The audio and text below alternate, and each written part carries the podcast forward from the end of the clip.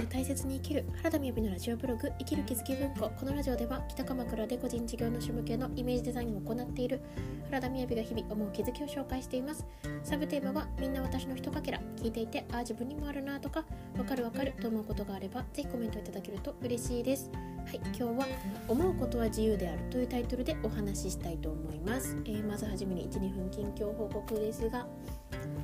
いやこの週末から今日もですねなんかものすごい朝から夜までバタバタバタバタとしていてなんか一周回ってこうエネルギーめちゃくちゃ回ってるなみたいな感じなところをかんあの感じなところを感じておりますですね。なんていうかいい意味でこういうなんなんていうかねこう迷っている時間がなかったりするとどんどんこうあ次はこれやんなきゃなこれやんなきゃなみたいな感じで何ていうかゾーンに入ってるみたいな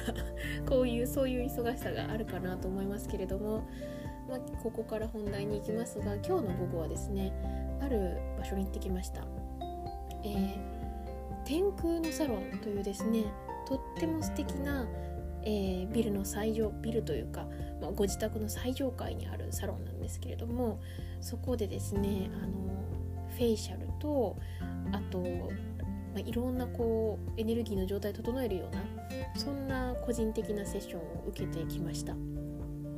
いつも親しくさせていただいている深澤早苗さんのご紹介だったんですけれどもいやこの天空のサロンさんすごい素敵でしたね。あのこちらにいらっしゃる方がまたとても素敵な方だったんですけれどもお話からそう最初はですね足足のちょ足に刺激を与えるというんですかね電気が走らせるような感じでえ、ー、とそうやってちょっと筋肉をあの刺激した後にあの水晶がいっぱいな、え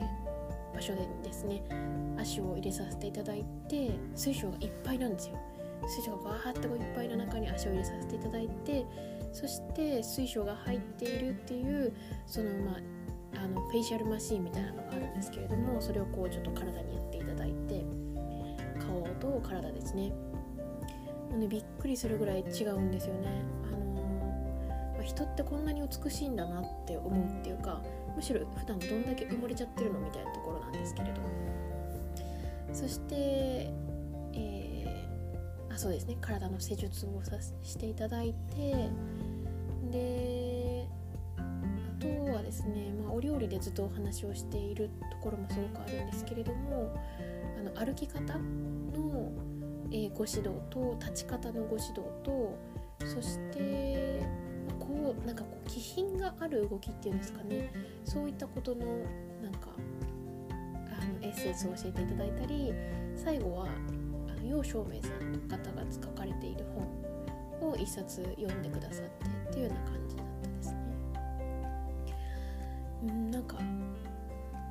今日思ったことはですねやっぱ思うことは自由であるっていうようなところだなと思っていてその楊照明さんの絵本があのどんなタイトルだったかちょっと忘れちゃってなんと写真も撮ってないんですけれどそれを読んで私がパッて思ったことはですねその天空のサロさん本当に素敵だったんですね。言ったら、まあ、30回ぐらいですよ。あのマンションの30階ぐらいの高さにあってでバーってこう遠くまで見渡したんですね。なんならこうえーと私の実家の方の丹沢？ちょっと違うか。丹沢じゃないですね。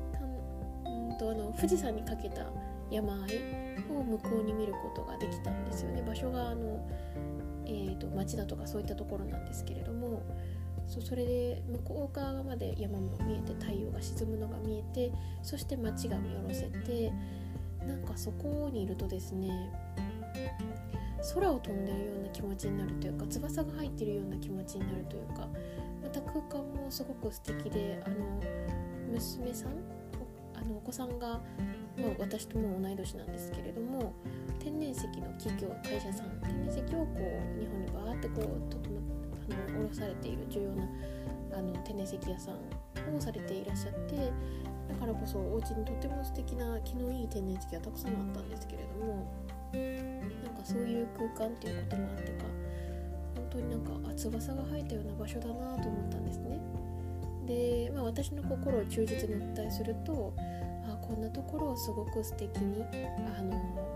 ずっと一緒にずっといられるってもう本当にいいなって思ったんですよね。なんかそのいいなっていうのは何て言うのかな。なんかあ私もできるとかじゃなくてああ素敵な人は本当いいよなっていう感じなんですね、まあ、ここのこのセッションというかフェイシャルもフェイシャル、まあ、このオーダーも結構なかなかする料金なんですよね。でだからこそまあ何回も来れないなとか思って今回は初めてっていうのとご縁があってでタイミングもあったので参加させていただいて本当に良かったんですけれどもなんかその時ですねそのサロンが素敵だなと思いつつそんな何回も来れる、ね、感じではないよなみたいな風に思っていた自分がいたんですね。で最後のその絵本のページを見た時にちょっとなんか全部は覚えてないんですけれどもあの少年とワンちゃんが、えっと、星の星の少年ですね星の子供とあのワンちゃんが、えー、銀河の旅に出かけるという絵本なんですね。で最後にあのいやこの旅もすごく素晴らしかったけれどもでも私たちの心ってすごいくって心はもっと広い範囲に行きたいところに行けるしなんだか味わいたいことを味わえるよねみたいなことがあったんですね。見たいものを見れるしというかその心の可能性私たちの頭の中の可能性っていうことについてこう絵本の中に書いてあったんですよね。でなんかそれを見た時にもうね間髪入れず思ったことがあのあ私そっかなんかすごい諦めたんだと思ってあだから今日から私はあの